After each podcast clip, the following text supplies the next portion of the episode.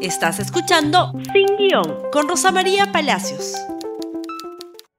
Muy buenos días y bienvenidos nuevamente a Sin Guión. Empezamos la semana nuevamente con muchísima información.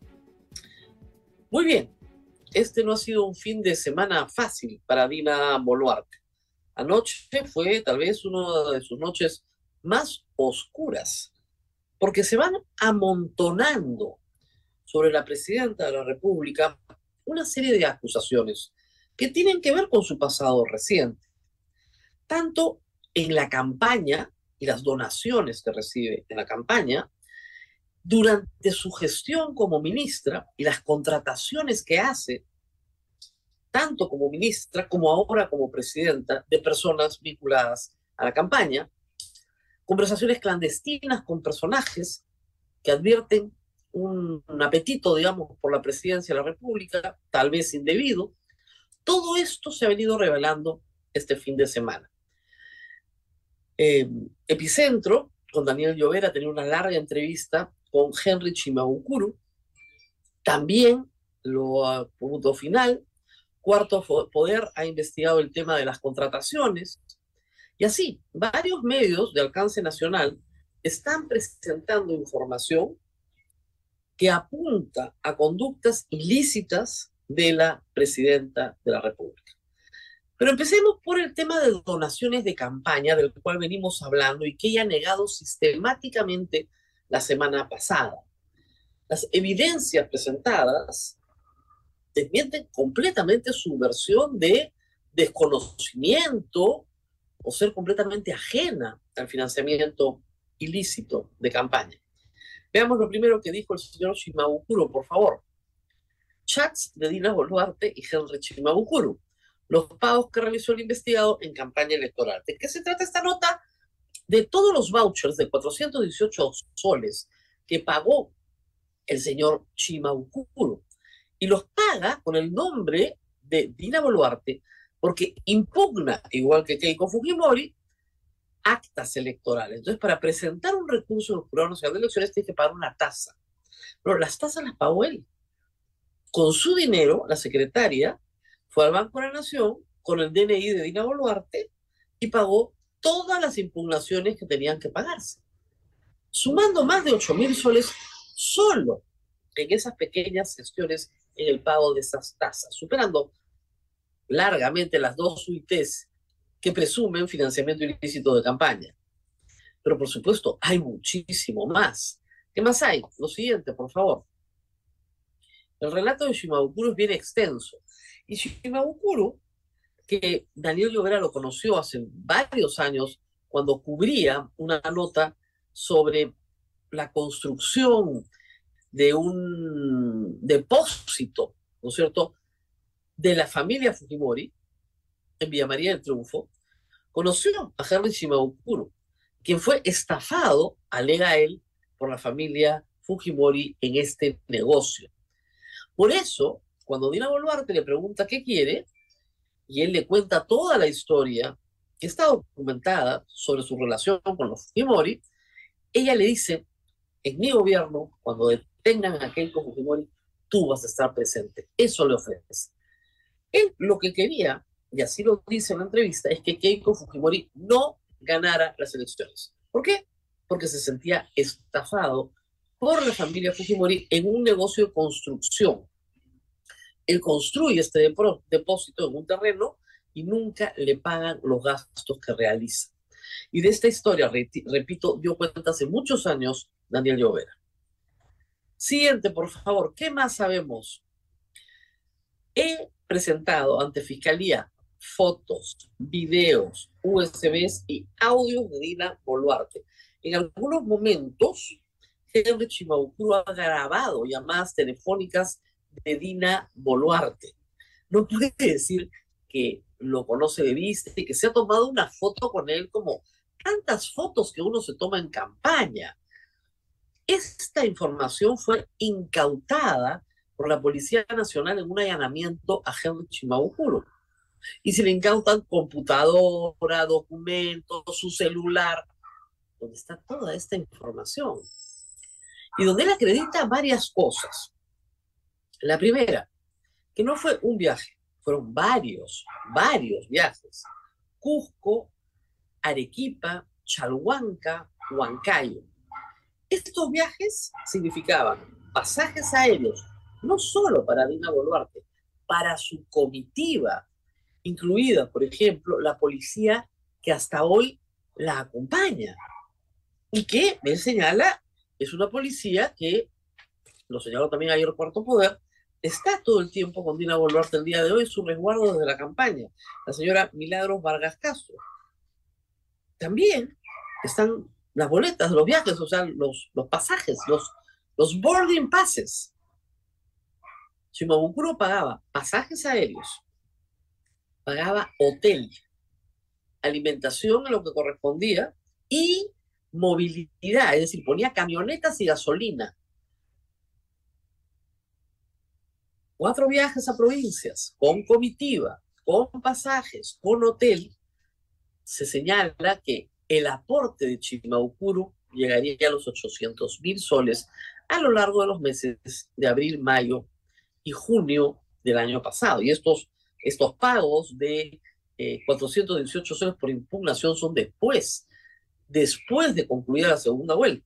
Recuerden ustedes que Keiko Fujimori impugna todo y ellos también impugnan. Y por supuesto no hubo ningún fraude, ¿no? Estaba clarísimo. Muy bien. ¿Qué más tenemos, por favor? Acá tenemos eh, eh, lo que cuenta Shimaukuro luego de ganar. Ya ganamos, le dicen, no desea nada a cambio, y Shimaukuro le dijo que no. Y Shimaukuro le dijo que no porque él se va a trabajar, se conecta, se relaciona con Castillo y termina trabajando para la DINI. Y se encuentra con Dina Boluarte en Palacio y a partir de ahí ella hace como que no lo conoce. Pero luego lo llama y le reclama y le dice que sabe que la está grabando, que la están escuchando, que le están haciendo espionaje.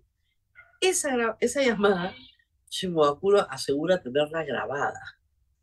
Así que que nunca se reunió, que nunca lo contactó, que los mandó Castillo y ella lo apartó. Todo eso es falso.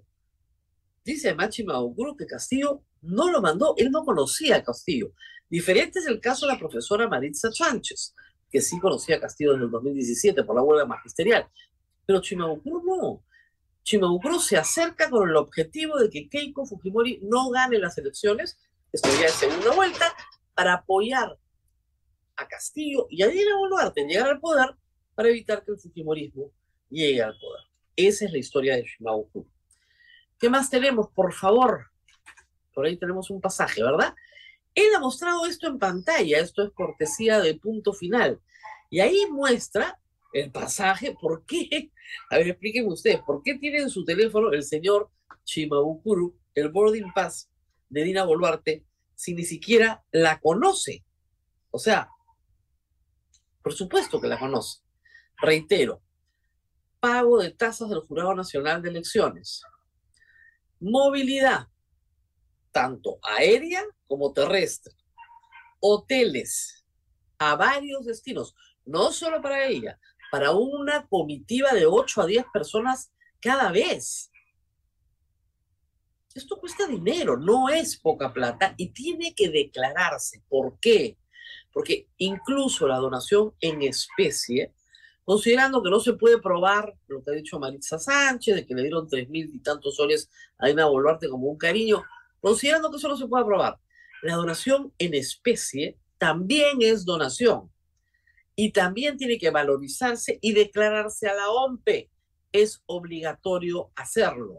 Si no se hace, hay delito.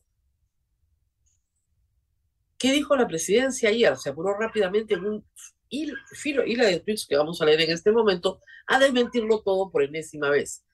Mal, como varios han anotado, que se use la cuenta institucional de la presidencia de la República para defender los actos ilícitos de la presidenta antes de que fuera presidenta. Pero en fin, dice lo siguiente, la señora presidenta de la República reitera que la campaña electoral 2021 no ha sido de la candidata a la vicepresidencia Dina Boluarte, sino del Partido Perú Libre y del entonces candidato a la presidencia Pedro Castillo. Mm, error. Primer y grave error, porque si no fue su campaña, entonces ¿qué hace sentar en la presidencia? Votamos por una plancha presidencial. Eso es lo que justifica la sucesión presidencial. ¿Ok? Es una sola campaña. Y en esa campaña, nadie le está pidiendo cuentas por los viajes de Pedro Castillo, ni por la plata que le puso Vladimir Cerrón. De eso no se está pidiendo cuenta. Se está pidiendo cuenta de los actos de campaña de ella, financiados directamente por el señor Chimabuku. ¿Ok?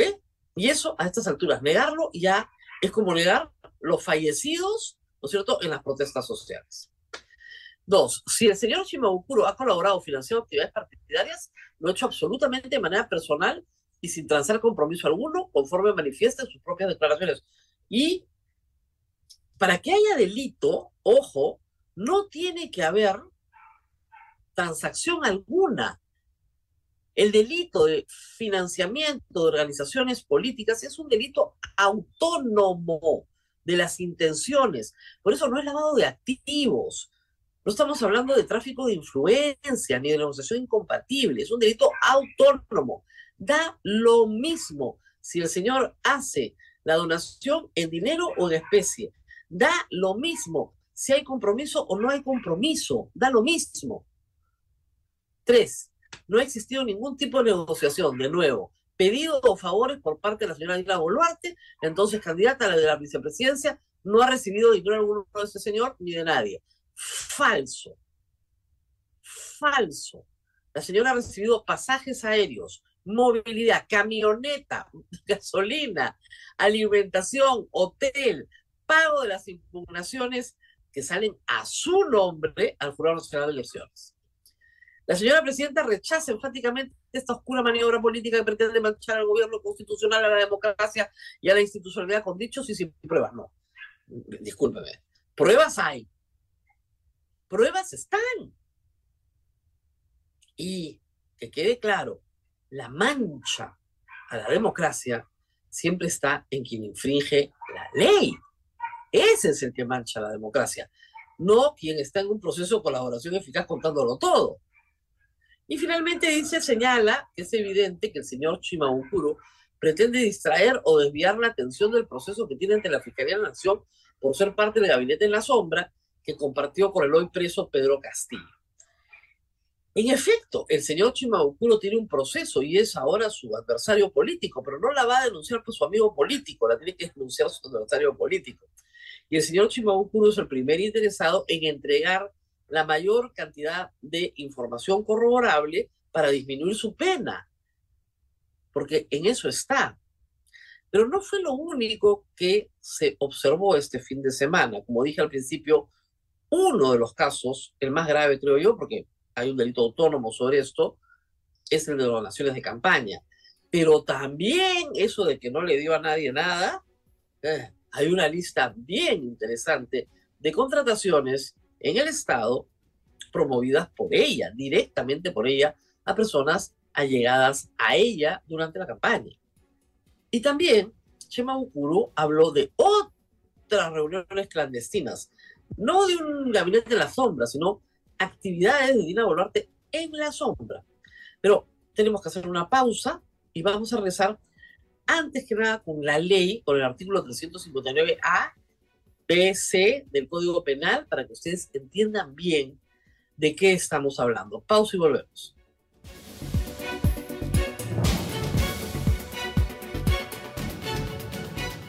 Muy bien, ¿por qué les digo que la noche ha sido oscura? Porque hay que recordar este artículo, lo voy a poner a toda pantalla para que todos lo lean, por favor. Esta norma se aprueba en agosto del año 2019. Financiamiento prohibido de organizaciones políticas. ¿Ok? Lo vamos a leer al toque. El que de manera directa o indirecta solicita, acepta, directa o indirecta, acepta, entrega o recibe, o sea, es de ida y de vuelta, aportes, donaciones, contribuciones o cualquier otro tipo, cualquiera, de beneficio proveniente de fuente de financiamiento legalmente prohibida, conociendo o debiendo conocer su origen, en beneficio de una organización política o alianza electoral registrada en el proceso de registro, será reprimido con pena privativa de libertad no menor de dos ni mayor de cinco. ¿ya? Ese es el tipo base. Y ahí vienen los agravantes. La pena privativa de libertad será no menor de cuatro ni mayor de seis y consiguen a 300 días multa e inhabilitación si el delito es cometido por el candidato. Dina Boluarte que era candidata. Si el delito es cometido por el candidato, tesorero, responsable de la campaña o administrador de hecho o de derecho de los recursos de una organización política siempre que conozca o deba conocer la fuente de financiamiento legalmente prohibida. ¿Ok? Siguiente. La pena privativa de la libertad será no menor de 5 ni mayor de 8 años en dos supuestos. Si el valor del aporte, donación o financiamiento involucrado es superior a 50 unidades impositivas tributarias. No importa, ¿ok? No importa nada más que el valor de este dinero sea superior a 50 unidades impositivas tributarias. B. El agente comete el delito como integrante de una organización criminal o vinculada a ella. Supongamos que el Shimabukuro no es parte de una organización criminal, pero el A sí se cumple, porque además en el artículo 359C se establece que toda donación anónima superior a dos, a dos UITs se considera inmediatamente financiamiento, financiamiento ilegal. ¿Ok? Financiamiento legalmente prohibido. Toda donación anónima superior a dos UITs es financiamiento prohibido. O sea, de frente estás en el primer párrafo. Pero si el valor de la donación o financiamiento es superior a 50 unidades impositivas tributarias, saltas a la pena de 5 a 8 años. El asunto es este. La UIT en el año 2001 era de 4.400 soles. Solamente, solamente con el pago del Jurado Nacional de Elecciones, ya tienes una fuente anónima y legal.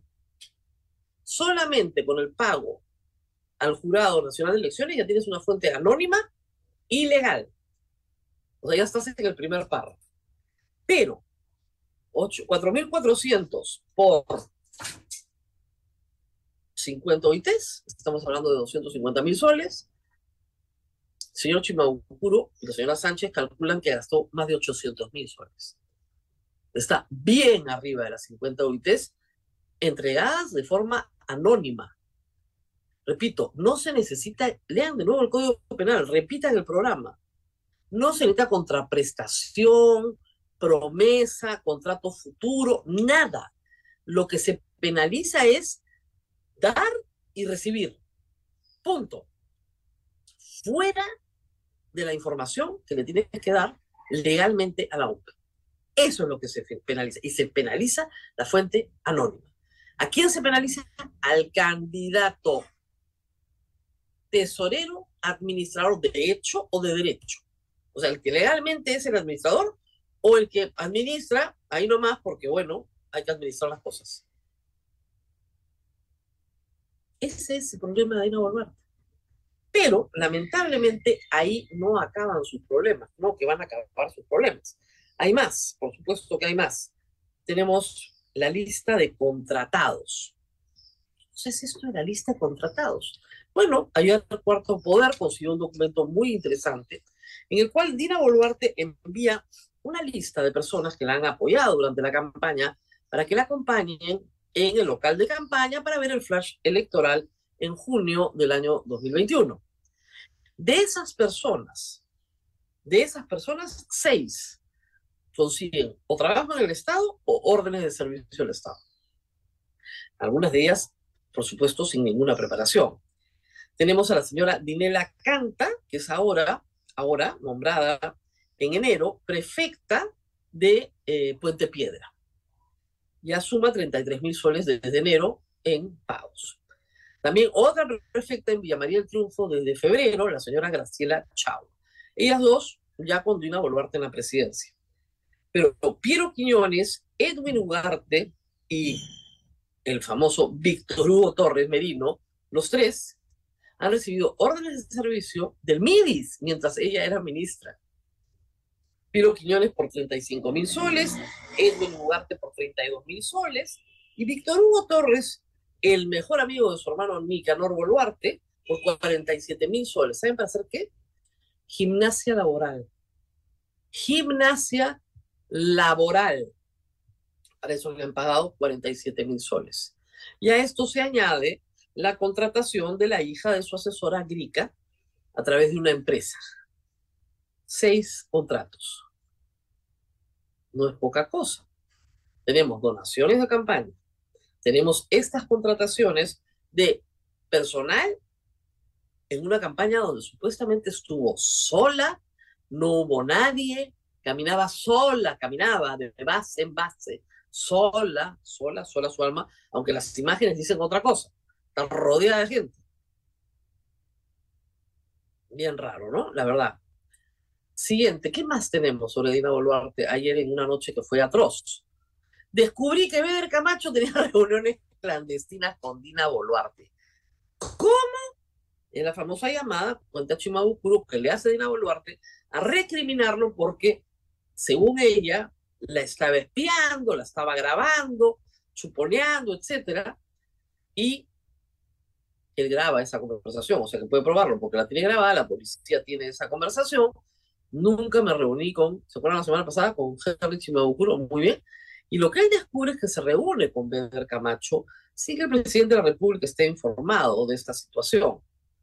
Estas reuniones clandestinas también tienen otro correlato en otra información que presenta Chimabucuru por, por, por, digamos, discutir. Cuando termina la campaña y él le dice muchas gracias, yo me voy a trabajar a otro lado, y él le dice, nosotros necesitamos que sigas apoyando a un grupo paralelo al gobierno, donde estaba su hermano Nicanor, Víctor Torres, el profesor de gimnasia laboral, y querían que él se incorpore en ese grupo de apoyo a Dina Boluarte. Y él dijo que no, que no estaba interesado. Obviamente prefería trabajar con el presidente.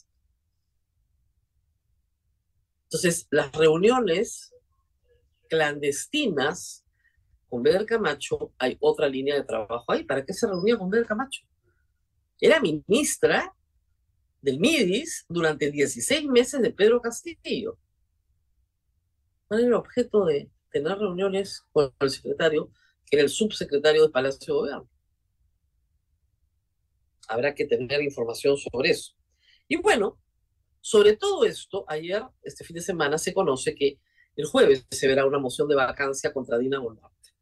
Y acá hay que ser claros. Esa moción de vacancia presentada por grupos de izquierda por las matanzas de diciembre, eh, en realidad no tiene ninguna viabilidad los congresistas quieren quedarse todos, y más ahora que están investigados y les encuentran dinero no debajo del colchón, sino en la mochila del hijo, bueno, muy bien, este, dinero en efectivo, etcétera, etcétera, este, los congresistas no tienen ningún interés en que Dina Boluarte sea vacada. ¿Por qué?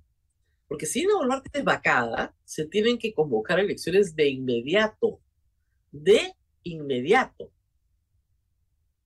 no tienen 87 votos para organizar una elección del 2024, ni siquiera 2023 ya, el 2024, menos van a tener 87 votos para vacar a Dino Boluarte si están encantados con la situación. Viven en una realidad paralela, se están haciendo su policlínico, están en otra, no, no les interesa, se van de viaje al santo el fulano, al amigo, el cumpleaños, están en otra historia. Están como digo, una realidad paralela donde las cifras que vamos a ver en la encuesta de IEP para ellos no existen. Por ejemplo, la señora presidenta, ¿no es cierto?, tiene 15% de aprobación, nada más. A ver, el cuadro IEP, 78% del país desaprueba cómo conduce su gobierno. Y si lo vemos en el desagregado, por favor, ahí está, 15% de la prueba, que es el mismo 15 del mes pasado, pero que viene cayendo de 19, digamos, que fue la primera vez que se le midió luego del golpe de Castillo. Pero el Congreso no se queda atrás, nuevamente alcanza una cumbre, una cumbre en la desaprobación popular. 91% del país desaprueba al Congreso de la República. Y en esta situación hay que decir dos cosas. Difícil que la pueda salvar la fiscal de la Nación, a la cual este fin de semana se le perdió su tesis. Nadie sabe dónde está la tesis de la fiscal de la Nación. ¿Dónde estará la tesis? La tesis de maestría y doctorado, magna cum laude de alas peruanas, desapareció, voló. La universidad no licenciada dice que hasta el 2014 no había obligación de guardar las tesis de nadie. O sea, se hacía tesis y ellos nomás la, votaban, no, no había repositorio de tesis. Ya entenderán por qué no puede ser licenciada esa universidad, ¿verdad? Y es muy raro, y lo hemos explicado alguna vez, que una profesional que ha estudiado toda la carrera de Derecho en la Universidad de Lima decida como opción, ¿no cierto?, de mejoramiento de su producción académica a las peruanas. Maestría del 2008 y doctorado del 2019.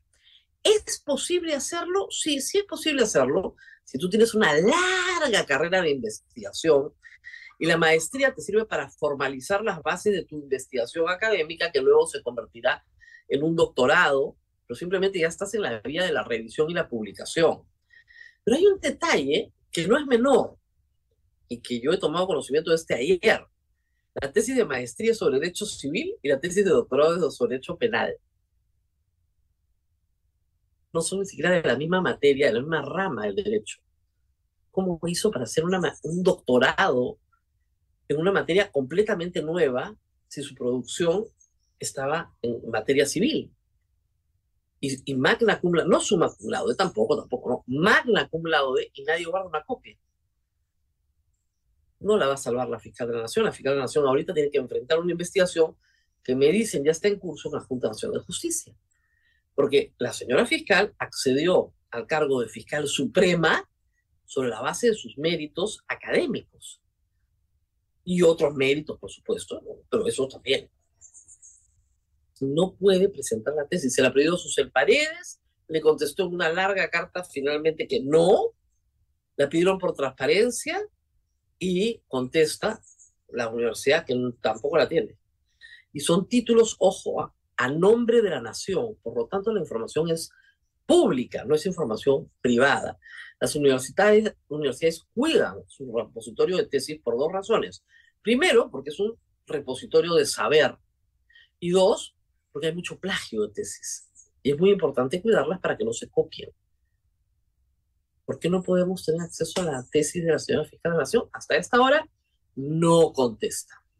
La tesis está como Fray Vázquez, desaparecido. Fray Vázquez, además, se supo este fin de semana que vivió en la casa del español, pues faltaba más. Él lo tenía escondido. Hay mucho más para discutir. Esta semana tenemos que hablar seriamente del fenómeno del niño, pero se nos ha acabado el tiempo. Vamos a regresar con más información el día de mañana. Nos reencontramos nuevamente el día de mañana. Compartan este programa a los que no han podido ver todo lo que ha pasado este fin de semana y nos vemos con mucho más el día de mañana. Gracias por escuchar Sin Guión con Rosa María Palacios. Suscríbete para que disfrutes más contenidos.